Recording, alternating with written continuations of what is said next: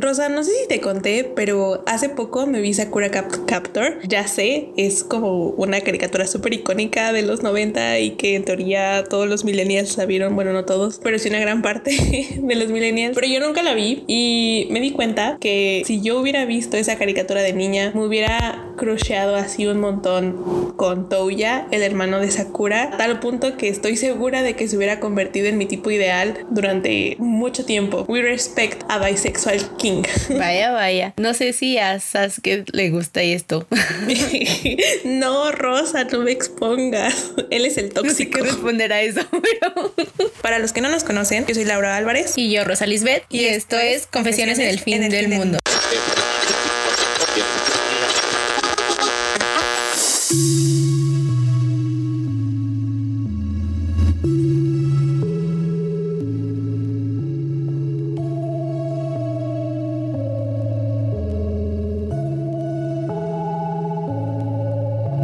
Hola sobrevivientes, ¿cómo están? Estamos muy, muy felices de regresar a divagar junto a todo el internet una semana más. Esperamos que les haya dado mucho gusto nuestro regreso igual que a nosotras. Obviamente con algunas interrupciones de por medio, porque la vida adulta muchachos, la vida adulta. Y bueno, si escucharon nuestro último episodio, solo quiero decirles que Lau no desapareció, Lau está bien y por suerte está aquí conmigo para platicar una semana más. Bueno, no está aquí conmigo exactamente ella está en su casita, pero también está lista para platicar otra vez. By the way, espero que nuestros storytellings no los asusten mucho. Es más, díganos qué les han parecido hasta ahora o si les gustaría que hiciéramos más, porque spoiler, muy probablemente vaya a haber muchísimos más storytellings en esta temporada porque hacerlos es nuestra pasión.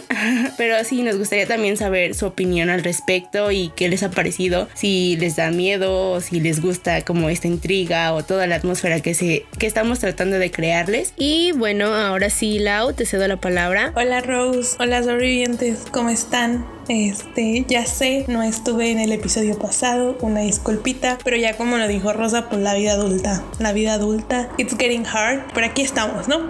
y sí, cuéntenos qué tal les pareció el, el último episodio donde Rosa fue la protagonista. A mí muy sinceramente me hizo llorar. Después les contaré por qué, pero me hizo llorar. Gracias, Rose. Yo también eh, quiero preguntarles qué, qué tal les pareció la portada, porque siento que no hemos hablado lo suficiente de nuestra nueva portada. Está muy chula en serio, otra vez mil gracias Mariana por hacer la portada porque la amo, me encanta. Em, y sí, eso.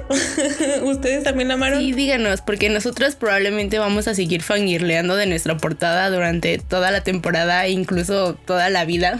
Porque sí, la amamos muchísimo y nunca va a ser suficiente para seguir hablando de ella. Exacto. Bueno, creo que ya es momento como de introducir el tema que nos toca. De qué vamos a hablar hoy. Para, para este episodio. Y bueno, en general la idea surgió porque otra vez yo un día estaba viendo YouTube. Por esas alturas creo que muchos de ustedes sobrevivientes saben que yo consumo mucho contenido en YouTube. Me gusta ver videos en YouTube, principalmente de los que son como tipo video ensayos. Este son, son muy buenos. Después, ojalá podamos hacer un, un episodio dedicado a, a, youtubers que hacen videos ensayos. Pero bueno, en lo de mientras, les decía, estaba yo en YouTube navegando y me encontré con un canal que se llama Wit and Holly. Y en este canal eh, el video trataba sobre eh, la review de una serie de Netflix que salió este año que se llama Alice in Borderland. Y yo ya tenía en la mira a esa serie, pero más que a la serie, al manga. Porque sí, la serie se basa en un manga y es que, o sea, ya la había visto que varias, principalmente en Twitter, que varias cuentas whip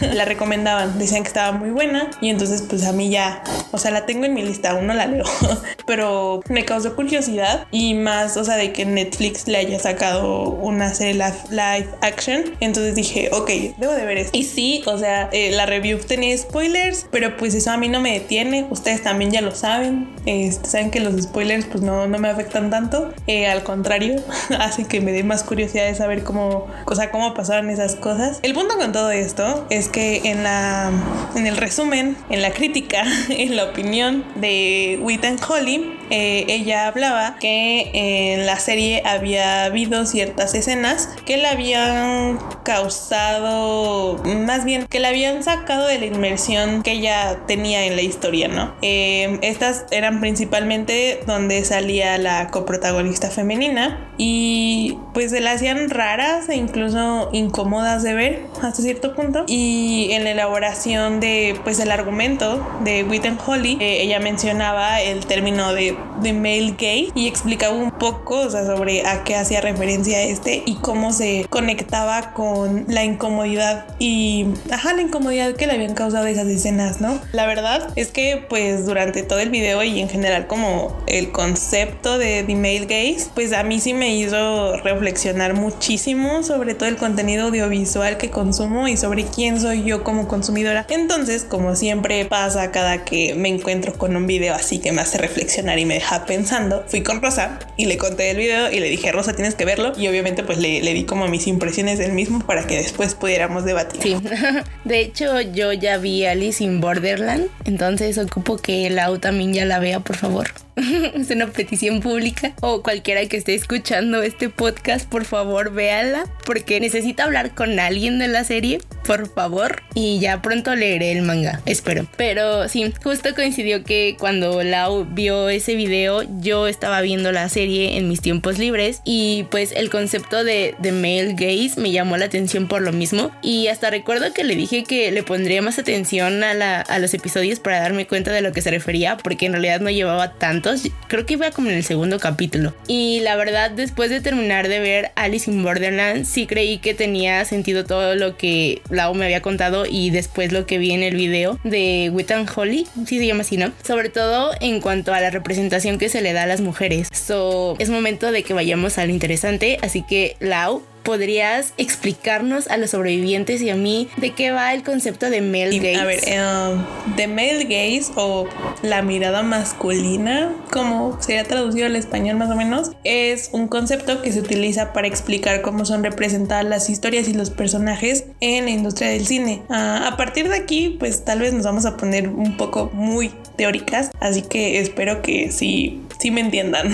sí, sí me puede explicar yo lo suficiente como para que me entiendan. Sí, sí. Y si no, pues siempre pueden volver a preguntarnos en Instagram o en Twitter, porque seguro vamos a seguir hablando de este tema estos días. Exactamente. Entonces, eh, bueno, de acuerdo a Laura Mulvey, que es una teórica británica de, de, de cine, Female Gaze es una estructura cinematográfica que combina una mirada triple, es decir, cámara, el personaje masculino y el espectador. En este sentido, tenemos que entender primero que generalmente en el cine es el personaje masculino quien es el poderoso, ya que él comanda activamente la narrativa y el punto de vista desde el cual se va a narrar la historia. Es así que en este caso el hombre es visto como un personaje activo y la mujer como el personaje pasivo, como el objeto de deseo del hombre. Entonces el hombre mira y la mujer es observada. Entonces vamos a tener que la mirada masculina en el cine es como una forma de bullerismo en donde se objetiviza el cuerpo de la mujer convirtiéndolo en un espectáculo pasivo, en un ser que es mirado, que es observado. Uh -huh. la, el objeto visto desde la perspectiva de un hombre, exactamente. El problema con el male gaze radica en que la audiencia femenina no tiene de otra más que identificarse con la mirada masculina o solo adoptar una posición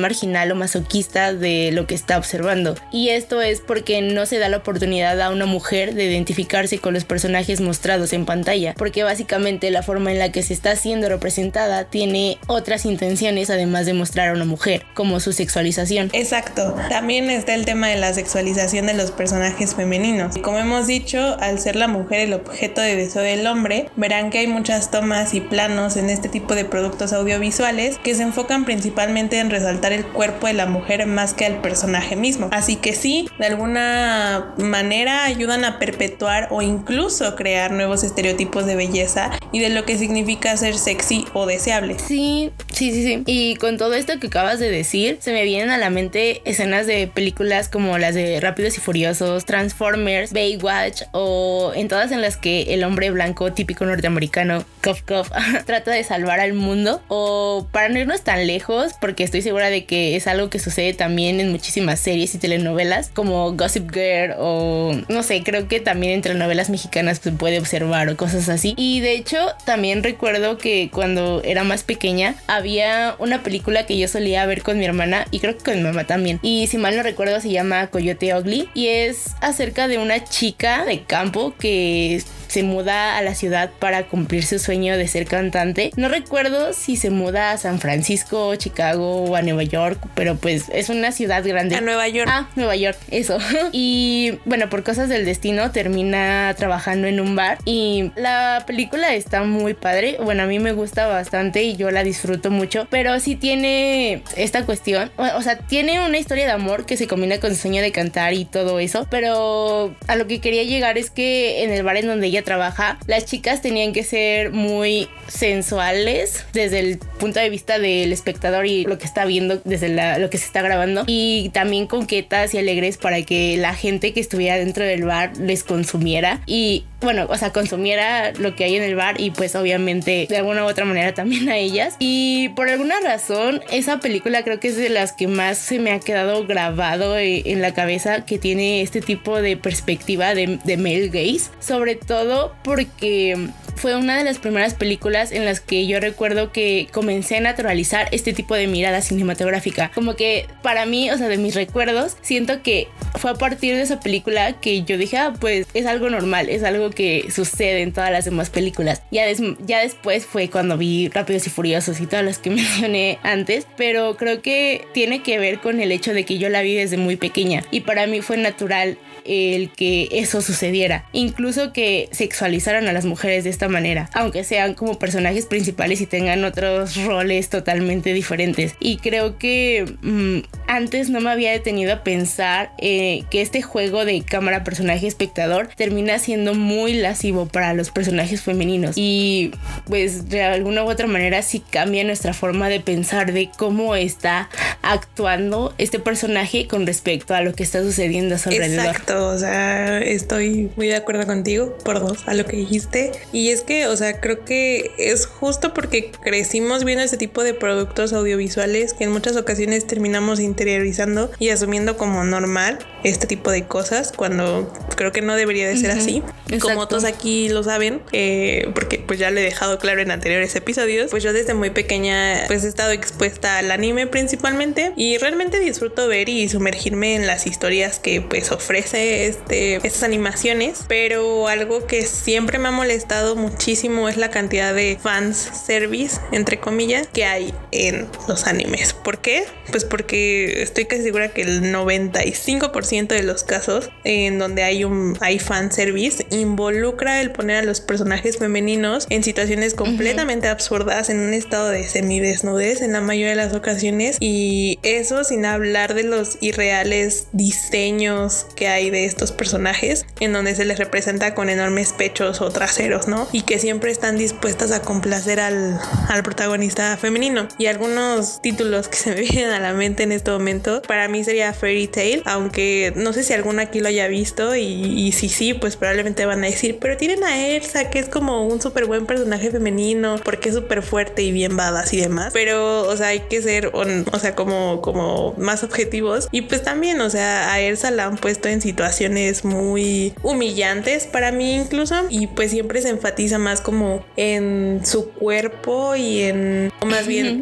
hay ciertos paneles tanto en el manga y, también en el anime en donde se enfoca solo su cuerpo el otro que es eh, Nanatsu no Taisai o Los siete pecados capitales es una serie que pueden encontrar en Netflix que o sea la forma en cómo Meliodas trata a Elizabeth por favor es, es, es incómoda de ver al menos para mí. Y otro que pues sí me duele un poco porque pues no es que esté obsesionada, pero sí estoy como muy, muy, muy, muy sumergida en la historia en este momento. Sí, obsesionada. Es, es One Piece. Lo viste en un mes. No puedes decir que no, estás eso ya, eso hace mucho tiempo. Este. Lo viste en un mes. Hace mucho tiempo. Hace mucho tiempo. Pero ahorita, o sea, como que estoy viendo otra vez ciertas sagas de la serie porque eh, Brenda, si estás escuchando esto, bueno, mi amiguita Brenda está viendo One Piece con su novio eh, y pues también platica conmigo de la serie, entonces pues de repente me cuenta así como de, oye, ya llegué a este capítulo y como que me acuerdo de lo que pasa ahí y me emociono y digo, tengo que volver a verlo. Entonces, este, he estado como igual viendo One Piece así como por cachitos otra vez. Y les digo, aunque me duela decirlo porque realmente amo mucho One Piece, también Oda, eh, que es el creador de la serie, le ha jugado sucio a varios de sus personajes femeninos en cuanto a que al menos a las protagonistas o que, o bueno, no protagonistas, pero que forman parte como de, del grupo principal de la serie, están extremadamente sexualizadas a mi gusto y también las ponen en esas situaciones muy incómodas para mí de ellas como personajes. Entonces, sí, hay, hay varios ejemplos, creo yo. Sí, de hecho, ahorita con todo lo que estás diciendo, yo me acordé de una en específico en donde sí noté esta situación porque se me hizo muy, muy evidente. Incluso antes de que supiera que tal cual existía un, un hombre o que estuviera con, sí, que estuviera conceptualizado y teorizado de male gaze. Pero cuando vi la película me hizo sentir incómoda. o sea, yo lo estaba viendo y era como de, ¿por qué está así? O sea, ¿por qué se están representando de esta manera? Y no lo sé, o sea, sentí que lo que estaba observando era muy, muy surreal. Y Entiendo que en parte también tiene que ver por la trama de la misma película, pero había escenas que, como les digo, me hacían sentir incómoda. Y pues esta película de, la que hablo es Soccer Punch. No sé si la recuerdas, Lau. Mm, no, nunca la he visto, Rosa. Upsis. Justo en el Cora. Como podrán ver, a veces Lau y yo no coincidimos, pero no, no te recomiendo que la veas. Es que es muy rara. Realmente no. No. No. Eh, creo que el director, de hecho, es Zack Snyder. O, ah. Entonces, eh, no sé. Es la, la, película, para quienes no la hayan visto, porque seguro hay más personas que no la hayan visto, es sobre unas chicas que están en. O sea, llegan a un orfanato, pero al mismo tiempo, como que pasan un montón de cosas muy feas en su orfanato y se supone que para sobrellevar, bueno, yo entiendo que para sobrellevar esa parte del orfanato en donde pues sí son como medio acosadas y medio pues las tratan mal y todo eso, ellas tienen que pasar como varias misiones para sobrevivir en ese orfanato para conseguir algo y poder como escaparse del orfanato, pero la forma en la que está representado es como tipo videojuegos, o sea, como si estuvieran enfrentándose en una pelea así súper épica en diferentes escenarios de, videojuegos. No soy experta en videojuegos, pero a mí me pareció que eran como videojuegos. y, o sea, al final, es tal vez un spoiler, no lo sé. Al final como que todo estaba en la cabeza de la protagonista porque no estaba sucediendo tal cual. O sea, no estaba sucediendo como ella lo estaba viendo, pero sí estaba pasando. Y no sé, estaba muy, estaba muy rara. A mí me, hizo muy rara. Y sentí que había varias escenas que no tenía mucho sentido que estuvieran vestidas o que enfocaran a las protagonistas de esa manera porque eran, o sea, sí se sexualizaba bastante. Y justo, o sea, todas estas misiones en donde ellas tenían que, pues les digo, tenían que pelear. Había creo que una donde tenían que como cruzar tipo trincheras de la Primera Guerra Mundial. Y entonces las morras iban corriendo con sus super tacones y sus vestidos pegaditos minis y super escotadas y así como si fuera lo más natural del mundo. Cuando todos los demás hombres iban vestidos con sus trajes de militares así como normal y ellas eran las únicas que se vestían diferentes. Sobre todo, o sea, entiendo que es como para destacar, pero porque esa necesidad de ese tipo de vestimenta cuando todos los demás no la tenían, ¿no? Y como que ese tipo de, situaciones... No es ni siquiera lógico, ¿no? Porque se supone que vas a realizar una actividad física exigente, entonces tendrías que estar como en la ropa más cómoda o que tenga o que te permita mayor movilidad, ¿no? Que en este caso a lo mejor sería un short, exactamente. unos leggings o algo así, pero pues no necesariamente como súper cortos. Y la cuestión fue eso, o sea, que yo vi esa película y bueno, uno a mí se me hizo muy extraña, muy surreal, tal cual.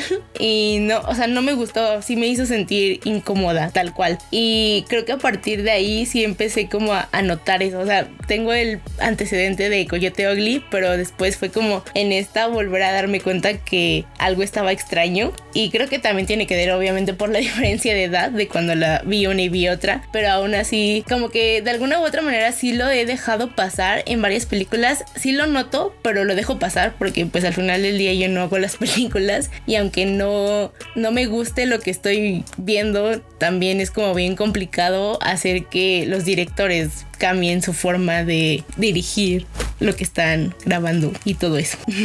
y bueno, obviamente creía que yo no lo podía cambiar, pero ya saben, el feminismo y la vida y exigir nuestros derechos. Exacto.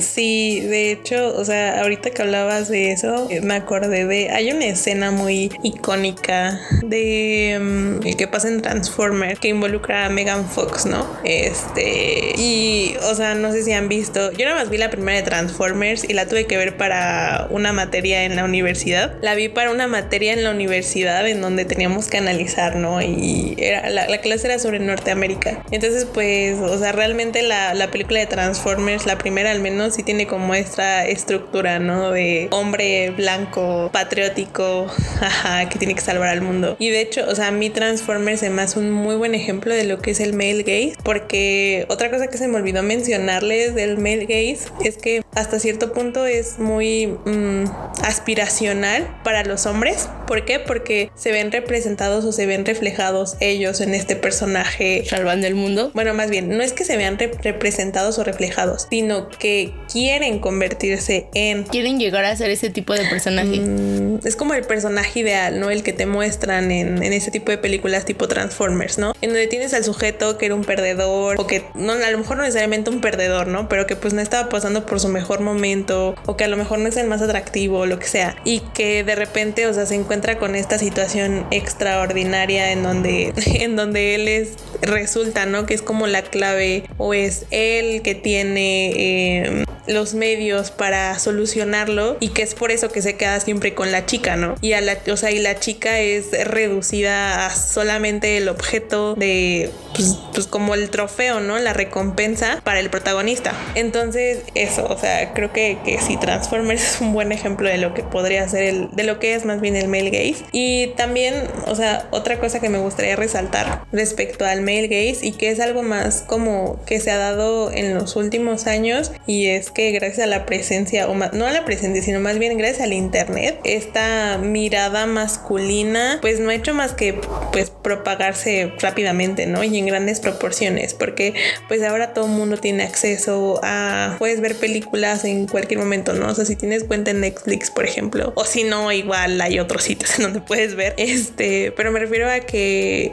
también se ha trasladado, ¿no? A, por ejemplo, las redes sociales como en Instagram, ¿no? En donde, pues sí, a lo mejor es medio cuestionable todo este discurso del empoderamiento femenino y sobre, no, que haya muchas mujeres, ¿no? Que se exponen y que muestran sus cuerpos. No me quiero meter mucho a eso porque, o sea, siento que tiene como muchos, pues, pues, muchas aristas, ¿no? Y muchos puntos de vista desde donde se puede analizar este fenómeno. Pero, o sea, no hay que negar también que hasta cierto punto, o sea, sí, pues sí, ¿no? O sea, también las redes sociales han ayudado mucho a, a, esto de la sexualización de las mujeres o del cuerpo femenino principalmente.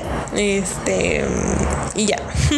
Pero bueno, o sea, así como está el male gaze, eh, hay otra corriente que pues nació, ¿no? Como de eh, las críticas feministas o más bien de la teoría mm, del cine feminista que es el female, female gaze, aunque yo me voy a referir como feminine gaze a, a esto porque tiene como cierta diferencia, ¿no? En cuanto a que female gaze hace más alusión a específicamente la mirada de la mujer en el, cine y feminine gaze hace más alusión a una mm, no es condición, ¿cómo se llama? A una a una cualidad, a una cualidad que puede ser compartida tanto por un hombre como por una mujer, como por una persona no binaria, ¿no? O sea, la, feminidad es algo que pueden tener todas las personas, ¿no? Entonces, por eso me voy a referir más como feminine gay, porque es algo que no es solamente exclusivo de la mujer. Entonces, ¿qué pasa con esto, no? Y es que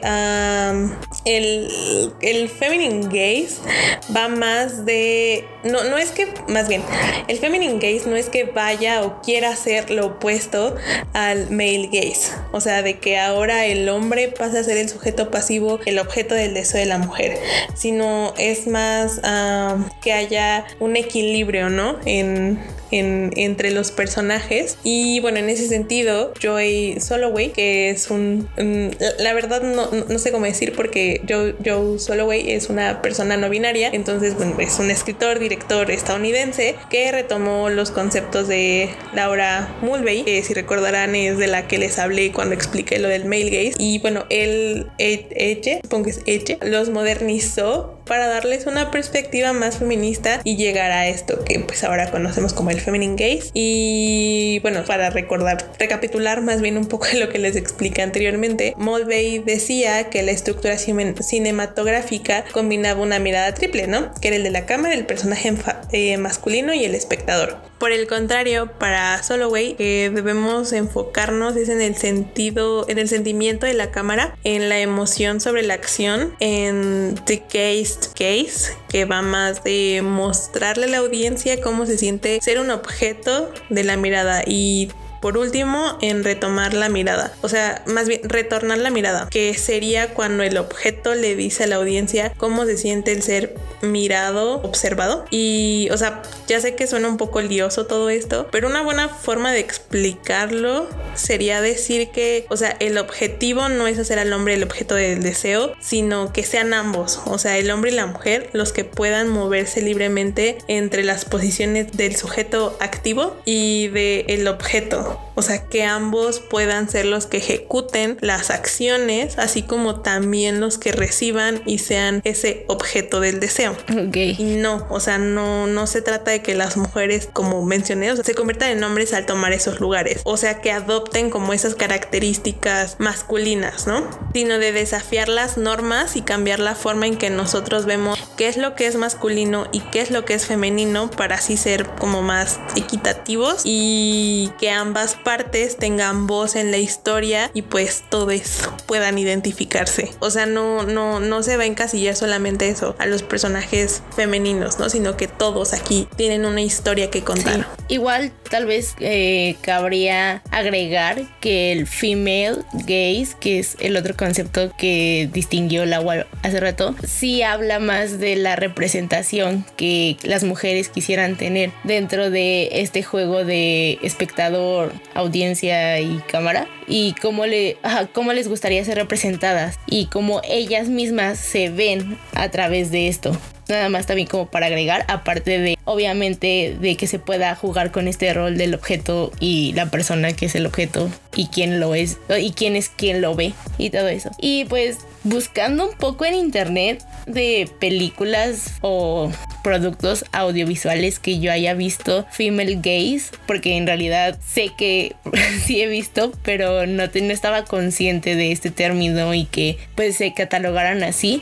Primero me encontré con la película de Agnes Barda, que es de 5 a 7. Se supone que esta película es de las primeras que se han hecho desde esta perspectiva. Yo la verdad no la he visto, tengo muchas ganas de verla, pero igual todos deberían darle una oportunidad porque amo mucho a Agnes Barda, que es de las pioneras de, si no mal recuerdo, del cine francés. Bueno, las pioneras mujeres que incursionaron en el cine francés en el siglo pasado, a finales del siglo pasado, mejor dicho. Y ella es de las primeras y obviamente varias de sus películas también son vistas desde esta perspectiva de female y feminine gaze. Entonces, pues vale la pena que le den una oportunidad. Y pues me llamó mucho la atención que también mencionaban que Clueless o la película Ni Idea, que no sé si la ubiquen, pero es, justo una película que hace una adaptación moderna a uno de los libros de Jane Austen. No estoy segura si es Emma o... Ay, ¿cómo se llama la otra? Creo que sí es Emma. Y obviamente es como un coming of age de, de las chicas de secundaria, high school. Y la verdad es una muy buena película. A mí me divierte bastante. Y no la había visto como desde esta perspectiva que sí tiene todo el sentido del mundo. Es buena, es buena. Además sale Paul Rudd. Ah, entonces, sí, sí, De mm. joven, excelente servicio. Exacto.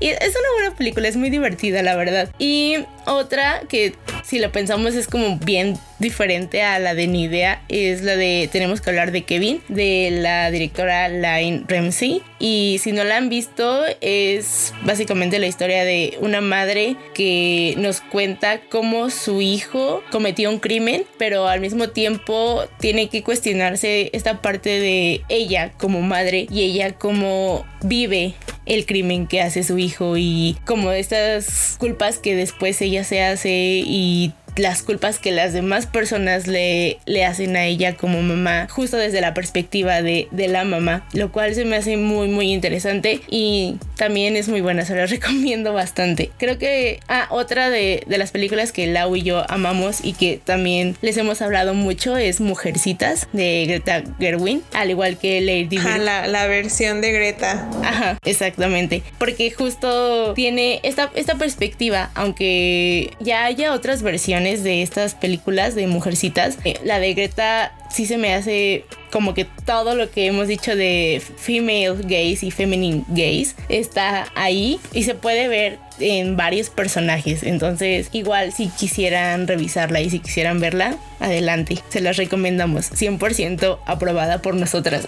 Exacto. Y, o sea, en este podcast hemos hablado mucho de lo mucho que amamos Ant with Annie. Tenemos un sí. episodio completo dedicado a, a Ant with Annie y de por qué creemos que es una maravillosa serie que todo el mundo debería de ver. Entonces, eh, o sea, And with Annie también es un ejemplo clarísimo de lo que es el feminine gaze. O sea, tienes muchos, o sea, tienes la perspectiva de muchos personajes, ¿no? Donde sí, cambian sí, sí. De, de, posiciones, ¿no? O sea, por ejemplo, en el caso de Anne y de Gilbert, ¿no? Que, que se muestra lo que ambos sienten por la otra persona y esa atracción, ¿no? También yo colocaría aquí también refiriéndonos a otro episodio del podcast cuando hablamos de Booksmart. Ah, sí. También yo la colocaría, esa yo, para mí entraría más como en el female gaze y está, pues está muy divertida, está muy buena. Y hay una serie, es una miniserie que vi hace poco en uh, YouTube, que también salió una recomend recomendación y se llama Está bien ser sensible. Es una miniserie coreana que tiene subtítulos al español, así que no hay ningún problema, pueden verla, es gratis, como ya les dije, y habla sobre cómo, cómo es que una, una chica surcoreana se va dando cuenta como de todas estas cosas que están mal en las relaciones y cómo es que ella empieza a construir relaciones más sanas, principalmente las románticas. Y a mí me gusta porque el, o sea, su pareja también, o sea, si hay, si hay una interacción entre ellos y se muestra, o sea, cómo es que él la ve a ella y cómo es que ella lo ve, aunque sí se eh, enfoca un poco más en la perspectiva de la chica y de diversas situaciones, o sea, y, y, creo que refleja muy bien cómo está la situación en la juventud ahora mismo en Corea del Sur.